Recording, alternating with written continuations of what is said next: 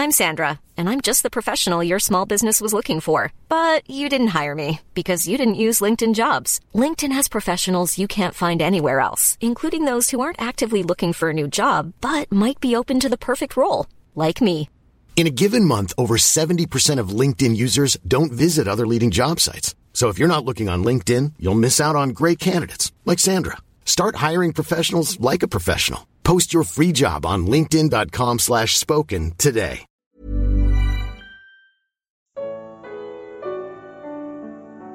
O que Jesus pensa dos ricos. Evangelho de Mateus. Comentário de Mari Persona. Depois da conversa com o jovem milionário do capítulo 19 de Mateus, Jesus explica que dificilmente um rico poderia entrar no reino dos céus. E continua explicando que é mais fácil passar um camelo pelo buraco de uma agulha do que um rico entrar no reino dos céus. Alguns dizem que camelo é camelo mesmo, outros dizem que é uma corda de amarrar navios. A agulha às vezes é interpretada como agulha de costura e outras como uma pequena porta numa muralha. Seja o que for, Jesus deixa bem claro que está falando de algo que é impossível aos homens. É essa a mensagem. Para os discípulos, aquilo era um choque.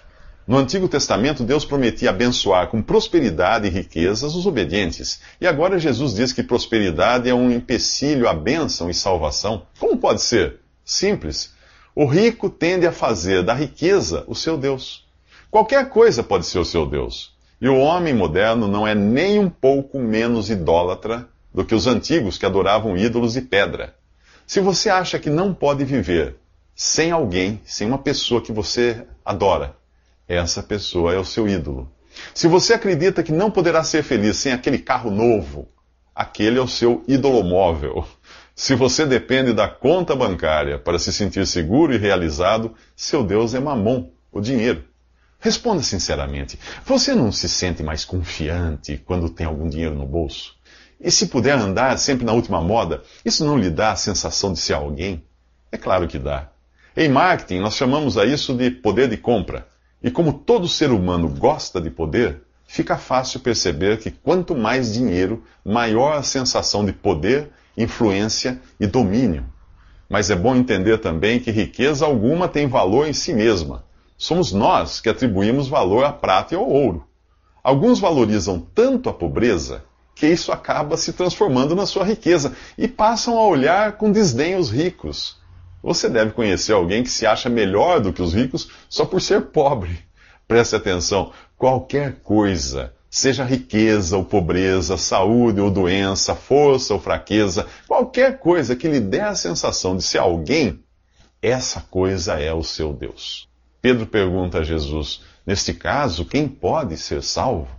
Jesus responde: Para o homem é impossível, mas para Deus todas as coisas são possíveis. A ideia é essa. Não há coisa alguma que você possa ter, ser ou fazer. E daí a palavra impossível, que contribua para a sua salvação. Tudo vem de Deus, para que a glória da sua salvação seja exclusivamente dele. Deu para entender que a salvação é por graça e não por mérito. E, e é também sobre o princípio da graça que o empresário dos próximos três minutos irá recompensar os seus empregados. No final do capítulo 19 de Mateus, os discípulos perguntam o que ganharão por terem deixado tudo para seguir Jesus.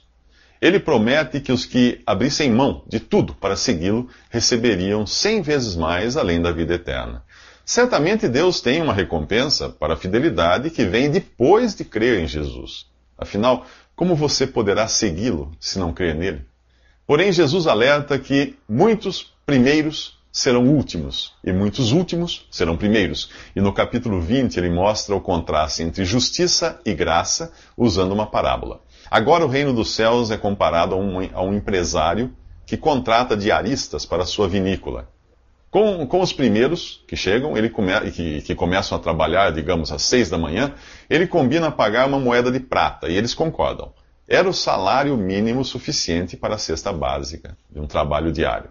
À, medida que o dia passa, ele contrata outros sem combinar o valor. Diz apenas que lhes pagará o que for justo, e eles aceitam. Portanto, apenas o, os primeiros tinham, por assim dizer, um contrato formal determinando o valor a receber. No final do dia, o empresário começa a pagar os últimos, os que tinham sido contratados quase no fim da jornada de trabalho, e trabalharam pouco, poucos minutos, dando, dando a estes o mesmo pagamento dos primeiros que trabalharam o dia inteiro no sol. Ninguém reclama, exceto os primeiros, os que tinham um contrato formal. Será que tinham razão? Não, não tinham. O empresário foi justo ao pagar a eles o que tinha sido combinado. E não foi injusto ao pagar aos outros o necessário para o seu sustento. Se recebessem menos, os seus filhos passariam fome.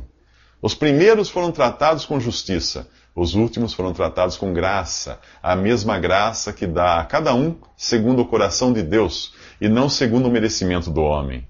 E Deus tem um coração grande e cheio de compaixão. Se você não entender isso, vai achar injusto que um assassino convertido minutos antes da cadeira elétrica receba o mesmo céu de alguém que creu em Jesus quando jovem e levou uma vida de devoção a Deus. Sabe por que você acha injusto? Por se considerar melhor que o assassino. Se Deus tratar você e eu com justiça, seremos ambos condenados, já que todos somos igualmente pecadores e transgressores da lei de Deus. Até na lei dos homens, apesar da pena variar, tanto o homicida quanto o que estacionou em local proibido são transgressores da lei. Para Deus poder ser justo e misericordioso, Jesus aceitou receber na cruz o castigo pelos pecados tanto do homicida quanto de qualquer outro que crê nele. Agora Deus pode salvar por graça quem crê no seu Filho Jesus. E é desse sacrifício, um tema recorrente em toda a Bíblia, que Jesus voltará a falar aos seus discípulos nos próximos três minutos. No capítulo 20 de Mateus, você encontra Jesus e seus doze discípulos indo a Jerusalém. Ele chama os discípulos em particular para lhes revelar algo, mas o que diz não é novidade. É a terceira vez nesse evangelho que ele diz que vai a Jerusalém para ser entregue aos chefes dos sacerdotes e aos mestres da lei, uh, para ser condenado à morte e entregue aos romanos para ser humilhado, açoitado e crucificado. Muita gente pensa que a Bíblia é um livro de instruções, algo do tipo: o que devo fazer para ir ao céu? O tema central da Bíblia não é você, e nem o que você deve fazer. A Bíblia inteira fala de Jesus e do que ele fez. O tema central e recorrente da palavra de Deus é Jesus, sua morte e ressurreição. É para isso que ele explica que está indo a Jerusalém, e foi para isso que ele veio ao mundo. Quando o apóstolo Paulo explicou o que é o Evangelho, em sua carta aos cristãos de Corinto, na Grécia, ele resumiu assim: Cristo morreu pelos nossos pecados, segundo as Escrituras, e foi sepultado e ressuscitou ao terceiro dia, segundo as Escrituras. De que Escrituras ele falava? Do Antigo Testamento, já que ainda não existia o Novo Testamento. Jesus já era o tema central das Escrituras do Antigo Testamento séculos antes de vir ao mundo. É de Jesus em sua morte que fala cada sacrifício de animal inocente encontrado no Antigo Testamento. Começando pelo primeiro, Deus sacrificando um animal para com a sua pele cobrir o pecado de Adão e Eva. Veja os Salmos, por exemplo. Muita gente lê os Salmos como se fosse um livro de orações, um livro devocional, um livro motivacional até. Mas o texto assume uma nova perspectiva quando é lido como a expressão dos sentimentos, sofrimentos e glórias de Jesus. O Salmo 23, aquele que diz o Senhor é meu pastor, nada me faltará, só existe porque antes vem o Salmo 22, que diz meu Deus, meu Deus, por que me abandonaste? Sou motivo de zombaria e objeto de desprezo do povo. Lançam insultos contra mim, a minha língua gruda no céu da boca. Homens maus me cercaram, traspassaram minhas mãos e meus pés, sortearam as minhas vestes. Sim, é Jesus dizendo isso mil anos antes de vir ao mundo. O que a morte e ressurreição de Jesus significam para você? O que, será que isso é a coisa mais importante do mundo para você? Tomara que sim. Pois pelo jeito os discípulos não davam a mínima para isso, pelo menos a essa altura dos acontecimentos. Nem bem acabam de ouvir Jesus anunciar sua própria morte e eles já estão preocupados em saber quem ocupará as melhores posições no reino de Jesus. Não acredita? Então veja nos próximos três minutos. Na continuação do capítulo 20 de Mateus, encontramos a mãe de Tiago e de João pedindo a Jesus um lugar para seus filhos à direita e à esquerda de Jesus no seu reino. Jesus diz que eles não fazem ideia do que estão pedindo. Vocês podem beber o cálice que eu vou beber? pergunta ele, referindo-se ao seu martírio iminente. Os dois respondem que sim, mal sabendo eles que realmente seriam martirizados. Jesus, Jesus sabia que Tiago sofreria a morte de um mártir e João levaria a vida de um mártir, exilado na ilha de Patmos. Os outros discípulos ficam indignados, provavelmente porque Tiago e João foram mais rápidos em requisitar uma posição. Da primeira vez que Jesus anunciou a sua morte, e essa agora é a terceira vez, da primeira vez Pedro interpelou dizendo que isso jamais aconteceria. Da segunda vez, os discípulos estavam mais interessados em saber quem seria o maior no reino. Agora eles estão preocupados com as posições que irão, que irão, irão ocupar no reino. Assim é o ser humano, é ignorante, indiferente aos pensamentos de Deus, a menos que você tenha o Espírito Santo de Deus habitando em você, o que é recebido pela fé em Jesus, os seus pensamentos nunca serão os pensamentos de Deus. Para responder às pretensões de poder e domínio dos discípulos, Jesus aponta para si mesmo, aquele que não veio visando receber coisa alguma, mas dá o que tinha de mais precioso à sua vida. Ao contrário do que acontece no mundo, para Deus as pessoas mais importantes são, não são as mais poderosas, não são as que estão no topo da pirâmide, onde todos querem estar. Para Deus o importante é quem está na base. Se Jesus não tinha vindo para ser servido, mas para servir, que posição os seus discípulos deviam esperar? Como eu e você, os discípulos acreditavam que os mais fortes, inteligentes e poderosos são os que sobrevivem, vencem e dominam sobre os mais fracos. Na natureza pode até ser assim, mas nas coisas de Deus não. Ali estava um que era o contrário de tudo isso, um fraco e humilde servo de todos. Alguém que o mundo em breve veria como perdedor pendurado numa cruz. Jesus tinha vindo dar sua vida em resgate por muitos. Já pensou nisso? Um resgate é dado para libertar um prisioneiro. Se você acha que é livre, não vai dar valor nenhum a esse, a esse resgate. Mas se você se reconhece como alguém que precisa de libertação, porém acredita que ela seja obtida por seus próprios esforços, será que entendeu por que Jesus morreu? Observe também que esse resgate é por muitos e não por todos. Isso mesmo. Muita gente vai ficar de fora e eu espero sinceramente que você não esteja entre esses. Nessa hora, é preferível até ser como os cegos dos próximos três minutos. No final do capítulo 20 de Mateus, Jesus sai de Jericó, seguido de uma, grande, de uma grande multidão, e no caminho ele é abordado por dois cegos. Ao ouvirem dizer que Jesus passava, eles imediatamente começaram a gritar: Senhor, filho de Davi, tem misericórdia de nós. Eles não perdem tempo. E se fosse aquela última oportunidade que tinham de, de, se encontrar com Jesus? E se for esta a sua última oportunidade de se encontrar com Ele? Apesar de cegos, eles enxergavam melhor do que os religiosos do seu tempo. É, chamar Jesus de filho de Davi era reconhecer que ele era o Messias, algo que os fariseus não queriam admitir. Uma coisa fica muito clara: os cegos não fazem parte da multidão. Eles se dirigem a Jesus individualmente, expondo a sua angústia. A multidão pede que os cegos se calem, mas eles não estão nem aí com a multidão. Muitos seguem, seguem a Jesus junto com a multidão, achando que têm visão. Outros se reconhecem cegos, mas enxergam quem Jesus realmente é. Você não será salvo seguindo a multidão ou as tradições religiosas que recebeu dos seus pais. A salvação é algo individual, é algo entre você e Deus.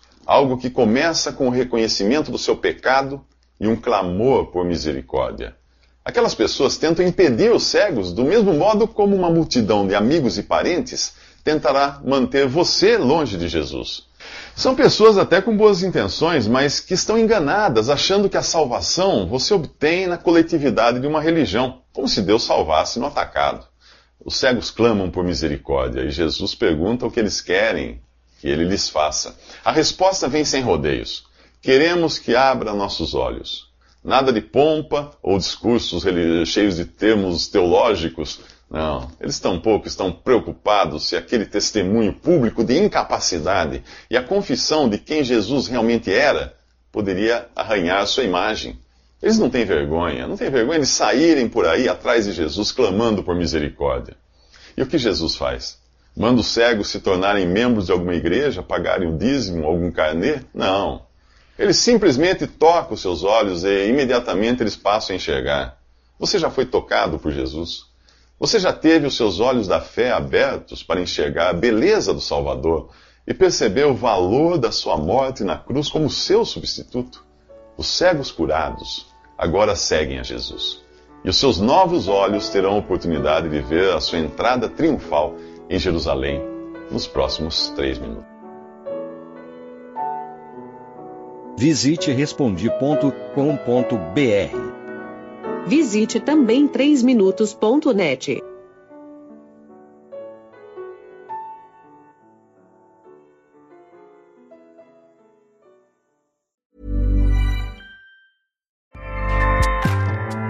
ACAST powers the world's best podcasts. Here's a show that we recommend. The Real Housewives is a guilty pleasure for most, but if you're looking to not feel guilty about that pleasure, tune in to Everything Iconic with me, Danny Pellegrino, where I break down all the messy moments and behind the scenes antics of Bravo's popular franchise. And on Everything Iconic, I also interview celebrity guests like Kelly Ripa, Kiki Palmer, Drew Barrymore, Cameron Diaz, and more about their guilty pleasures, their past work, and so much more. So if you're pop culture obsessed and find yourself watching way too much reality TV like me, tune in to Everything Iconic with Danny Pellegrino wherever you listen to podcasts. ACAST helps creators launch, grow, and monetize their podcasts everywhere. ACAST.com.